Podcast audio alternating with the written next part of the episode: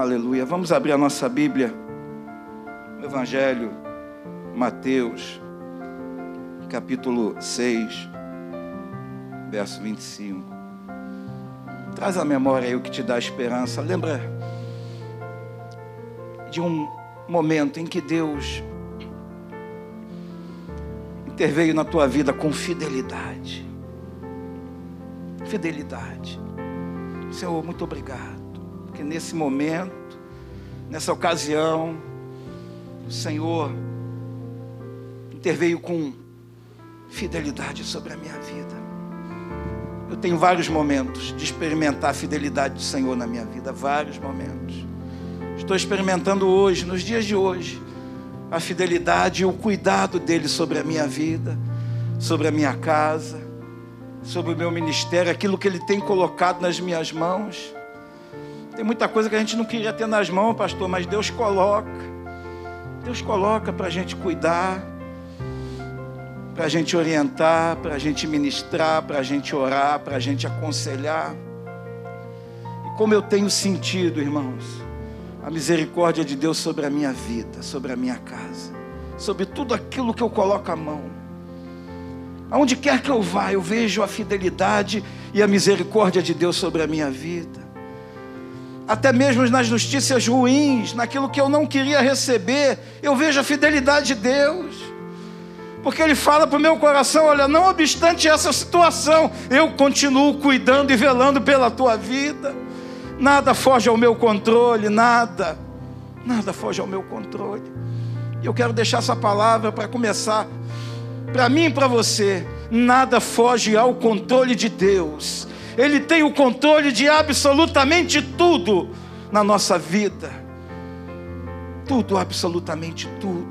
Não cai uma folha da árvore, nada sem que Deus não tome conhecimento. Ele é todo poderoso e a presença dEle, como nos alegra, como nos consola, como nos dá ânimo, como vitamina a nossa vida espiritual, a presença do Senhor. Glória a Deus. Deus, Ele é maravilhoso, irmãos. E Ele sempre nos surpreende. E olha, a última palavra é dEle. Guarda essa palavra no teu coração a última palavra pertence ao Senhor. A sorte é lançada no ribeiro, mas a palavra certa e final ela vem dos lábios do Senhor. Faça os teus planos, faça. Compete a nós fazermos os nossos planos, sujeitávamos a Deus, Senhor, é por aqui e tal. Ele faz o resto, a palavra final é dele, é dele. Deus ele vai contra as estatísticas, contra a lógica, contra aquilo que é objetivo, contra aquilo que está diante dos nossos olhos. Deus não trabalha com os nossos sentimentos, nem com as nossas expectativas. Deus trabalha com soberania, Ele é soberano, Ele é eterno, Ele é maravilhoso. E a mente dele não é a nossa mente, os caminhos dele não são os nossos caminhos. Nossa mente é muito limitada, muito tacanha, muito obtusa, muito fechada. Mas a mente do Senhor, os olhos do Senhor percorrem toda a terra. Percorrem toda a terra, a nossa mente, o nosso coração. Ele sabe o nosso dia de amanhã. Ele sabe de absolutamente todas as coisas. Eu não sei aonde eu estarei amanhã, nem hoje à noite, nem hoje à tarde, mas o Senhor sabe de todas as coisas tudo está sob o controle dele. Evangelho de Mateus, capítulo 6, versículo 25. Por isso vos digo: não andeis ansiosos pela vossa vida, quanto que haveis de comer ou beber, nem pelo vosso corpo, quanto ao que haveis de vestir não é a vida mais do que o alimento e o corpo mais do que as vestes? Deus começa a falar conosco nessa manhã, dizendo: Olha, não andeis ansiosos pela vossa vida. Para, chega de andar ansioso. Eu tenho aprendido que ansiedade é excesso de futuro. Para de pensar muito no que você acha que vai acontecer ou pode acontecer. Para, entrega para Deus e fala: Senhor, a minha situação, a minha vida é essa, e eu sujeito toda a minha vida, toda a minha situação, toda a minha casa, todos os meus bens, o meu corpo, tudo, a tua boa, perfeita e agradável vontade. Devemos pedir, sim, eu peço muitas coisas a Deus, mas eu falo, Senhor, seja feita a tua vontade na minha vida. Porque Deus conhece meu coração, nem eu mesmo conheço o meu coração na sua totalidade, porque a Bíblia diz que o nosso coração, ele nos engana. Ele é enganoso. Ele faz você achar que está sentindo uma coisa, mas na verdade você está sentindo outra. Mas Deus, Ele conhece o nosso coração, Ele esquadrinha, Ele sabe o que está lá dentro da nossa mente, Deus sabe de todas as coisas. E nessa manhã o Senhor fala para nós: não andeis ansiosos por coisa alguma, pela vossa vida, quanto que haveis de comer ou beber, nem pelo vosso corpo, quanto que haveis de vestir. Não é a vida mais do que o alimento e o corpo mais do que as vestes?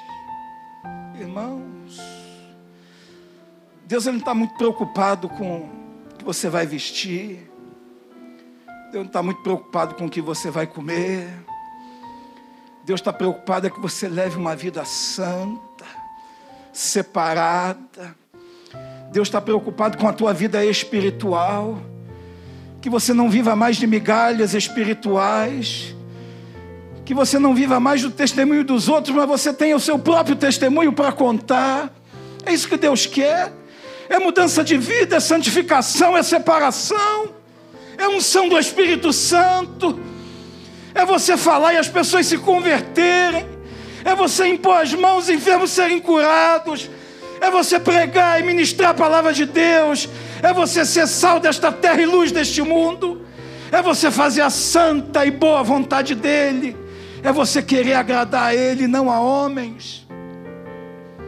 Hoje na escola dominical foi falado o que eu quero, o que Deus quer é que nós agrademos a Ele. Como eu falei aqui na oração, troca, muda aquilo que é prioridade na tua vida. Tem pessoas que colocam hum, desejos, vontades, prioridades no lugar de Deus.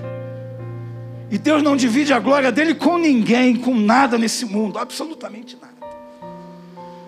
Mas quando a gente bota Deus como prioridade, Senhor, eu estou nessa situação, eu estou passando por esse vale, eu estou passando agora, Senhor, por essa enfermidade, ou por esse momento econômico, ou por uma crise dentro da minha família, dentro do meu lar, com a minha esposa, com meu esposo, com meus filhos, no trabalho, enfim, eu estou passando por isso, o Senhor sabe todas as coisas, mas independente disso, independente disso, Senhor, eu quero estar no centro da tua vontade, quero fazer a tua vontade, quero te agradar, ainda que a figueira não floresça, ainda que não haja fruto na vide, ainda que tudo concorra para o meu mal, ainda que tudo diga não, ainda que eu receba uma palavra triste, uma palavra sem esperança, independente de qualquer coisa, irmãos. Eu quero estar na presença do Senhor e fazer a vontade dEle e colocar Ele como prioridade na minha vida. Prioridade. Sabe o que é prioridade? É você não conseguir viver sem. Isso é prioridade. Eu não consigo mais viver sem Deus na minha vida. Eu não consigo mais viver sem orar. Eu não consigo mais viver sem ler a palavra. Isso é prioridade. É uma coisa que te faz muita falta. Que você não consegue respirar. Você fica dentro, meu Deus. Prioridade é isso. Qual é a tua prioridade? E quando a gente coloca Deus em primeiro lugar, todas as demais coisas são acrescentadas. Aleluia! todas as demais coisas elas são acrescentadas. Aleluia. Aí você fica pensando, ah, meu marido, minha esposa, meu filho, sim. Nós não somos robôs, nós temos sentimentos. Mas Deus, Ele está sentado num alto e sublime trono, e não perdeu as rédeas deste mundo, não perdeu o controle da tua e da minha vida. Ele tem tudo arquitetado, tudo planejado. Basta que você entregue, entrega para Deus, Senhor. Tu és o primeiro na minha vida. Tu és a minha prioridade. Tu és o fôlego que eu respiro. Sem ti eu vou morrer asfixiado, meu Deus. Sem o fôlego do teu Espírito Santo, sopra em mim cada dia, para que a chama que arde do meu coração não se apague eu esteja sempre dioturnamente na tua presença. É isso, prioridade. Prioridade. Aleluia. Observai as aves do céu, versículo 26. Não semeiam, não colhem, nem ajuntam em celeiros, contudo, vosso Pai Celeste as sustenta, porventura não valeis vós mais, muito mais do que as aves? Somos a coroa da criação do Senhor. Quando Deus fez tudo pelo poder da Sua palavra, ele diz que tudo era bom, mas quando Deus fez o homem e a mulher, lá no final ele diz: é muito bom aquilo que eu fiz, é muito bom. Nós somos muito bom, uma criação muito boa. E Deus vela por essa criação, Ele cuida por essa criação. Aleluia, Ele luta por nós. Versículo 27: Qual de vós, por ansioso que esteja, pode acrescentar um côvado ao curso da sua vida? Qual de vós? Pensa numa pessoa ansiosa, Pastor Roberto Giovanetti. Mas ele está pregando contra a ansiedade, irmã. Mas eu sou ansioso, a minha natureza é ansiosa. Fico, meu Deus. Mas como Deus tem trabalhado na minha vida e mostrado para mim, olha, não adianta nada você ficar ansioso. Confia em mim, só isso está bom. Confia. Vai dando passos de fé, passos de fé, passos de fé. Vai caminhando, vai passando pela prova, dando glória a Deus. Vai passando pela adversidade, glorificando o nome do Senhor, glorificando o meu nome.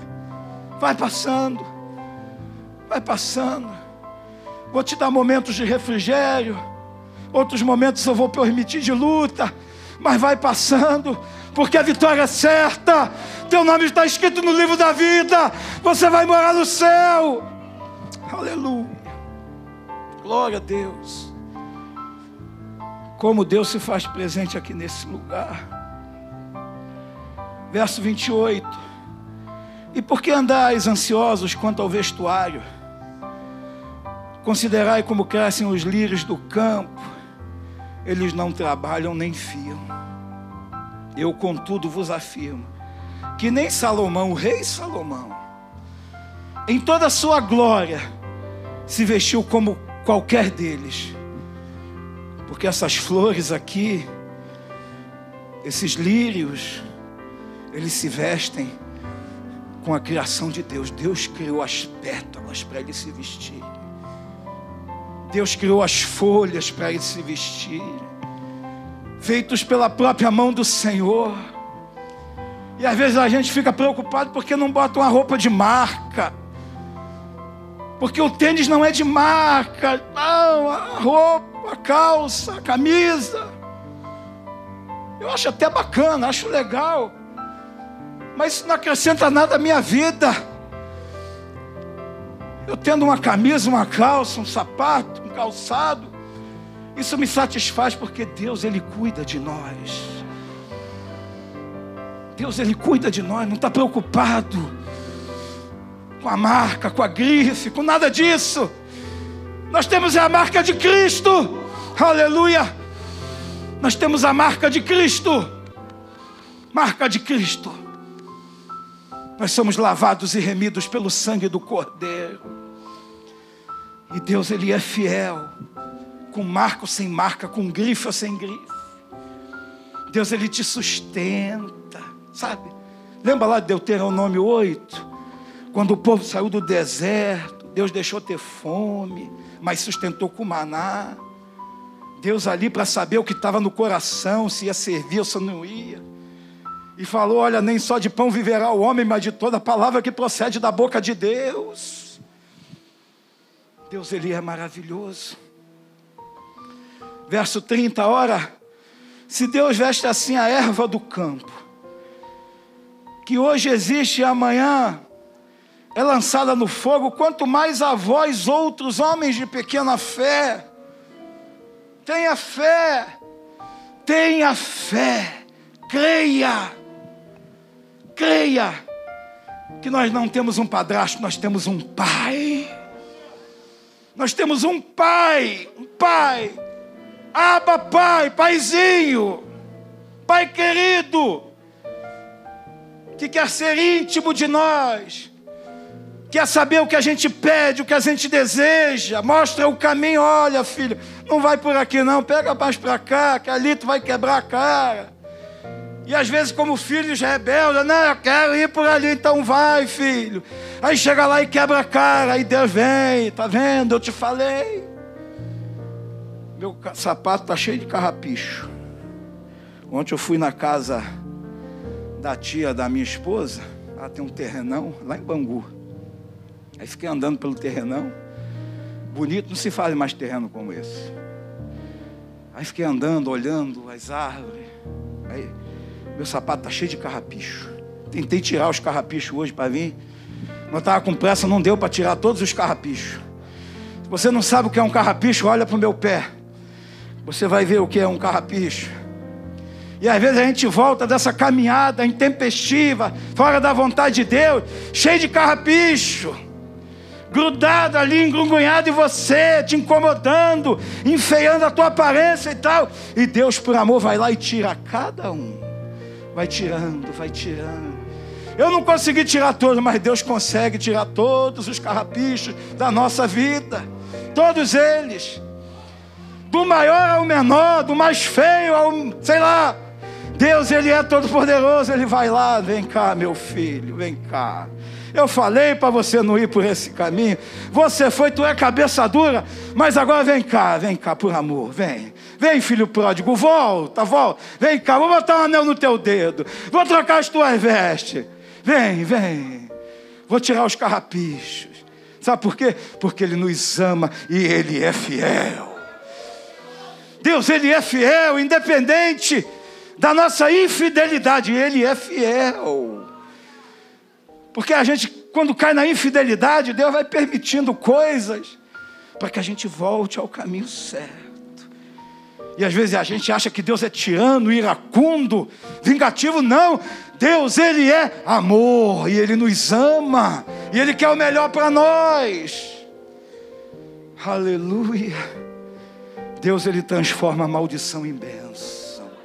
Você sabia disso? Guarda essa palavra no teu coração. Deus, Ele transforma maldição em bênção. Eu tinha tudo para dar errado, absolutamente tudo para dar errado. Mas Deus me resgatou do império das trevas e me transformou, me transportou para o reino do Filho do seu amor. E eu não dei errado, sabe por quê? Porque Deus, Ele é fiel. Deus ele é fiel. Às vezes podem falar para você, tem tudo para dar errado. Você não presta, você não vale muita coisa. Você é isso, você é aquilo. Mas o que importa para mim é o que Deus acha de mim. É o que ele fala para mim. É o que a palavra de Deus diz que eu sou para ele. Eu sou lavado e remido pelo sangue do Cordeiro. Aleluia! Eu sou nova criatura. Gálatas 2,20, logo já não sou eu mais quem vive, mas Cristo vive em mim. E esse viver que eu vivo na carne, vivo pela fé no Filho de Deus, que me amou e a si mesmo se entregou por mim. É isso que eu sou para Deus. Para a sociedade eu sou igual a Elias, o perturbador de Israel. És tu, perturbador de Israel? Não, eu não perturbo ninguém. Eu só sou sal e luz. Eu só não compactuo com o pecado. Eu só não estou no meio do erro. Eu só não ando de mão dada com a iniquidade. Eu não perturbo ninguém. Mas eu sou sal e luz desta terra. Aleluia. E para terminar, a Bíblia diz assim: Ora, se Deus veste a erva do campo, que hoje existe e amanhã lançada no forno, quanto mais a vós outros, homens de pequena fé. Portanto, não vos inquieteis, dizendo: que comeremos, que beberemos, ou que, que nos vestiremos, porque os gentios é que se preocupam com todas essas coisas. Pois vosso Pai Celestial sabe que necessitais de todas elas. Verso 33. Buscai, pois, em primeiro lugar, oh aleluia, o seu reino e a sua justiça, e todas estas coisas vos serão acrescentadas. Vamos repetir junto esse versículo?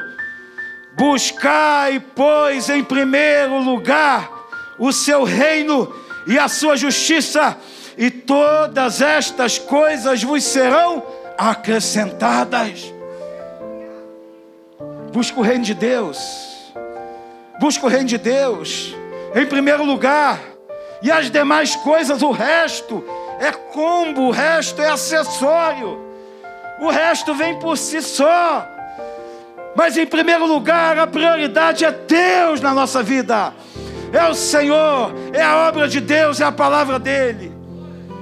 Irmãos, eu não teria recebido Cristo, não teria sido discipulado por um homem que não tivesse intimidade com Deus, por uma mulher que não tivesse intimidade por Deus, por uma igreja que estivesse longe da presença do Senhor. Mas eu fui discipulado, os meus primeiros passos foram dados dentro de um contexto de presença de Deus, de fazer a vontade dEle, de renunciar ao mundo. E por isso hoje eu estou em pé. Eu acho, eu acho que eu estou em pé. E eu cuido para não cair, para não resvalar com os meus pés. Porque o diabo, nosso, vosso adversário, ele anda o que? Ao derredor, procurando alguém para devorar, rugindo como leão. Mas Cristo veio para dar vida e vida em abundância. E ele veio para desfazer as obras de Satanás. Se existe sobre a tua vida uma palavra maldita vinda do inferno, ela nessa manhã está quebrada em nome de Jesus. Uma palavra de peçonha carregada de veneno, uma palavra dita num lugar ruim, obscuro, ela está quebrada em nome de Jesus toda obra do mal, toda obra de feitiçaria, em nome de Jesus, está quebrada em nome de Jesus. Em nome de Jesus. E você vai sentir o poder de Deus atuando na tua vida. Deus confirmando essa palavra no teu coração. Aleluia. Para terminar, portanto, não vos inquieteis com o dia de amanhã, pois o amanhã trará seus próprios cuidados basta ao dia seu próprio mal. Eu sempre falo, hoje é domingo, amanhã é segunda. Deus está lá na segunda-feira esperando por você e por mim de braços abertos. Vem, vem, que essa segunda-feira é nossa. Eu te abençoo nessa segunda-feira. Vem, mas vem com fé, vem crendo que toda palavra contrária à vontade do Pai, ela já foi quebrada em nome de Jesus. Caminha olhando para o céu, olhando altaneiramente, crendo que Deus tem o controle de todas as coisas.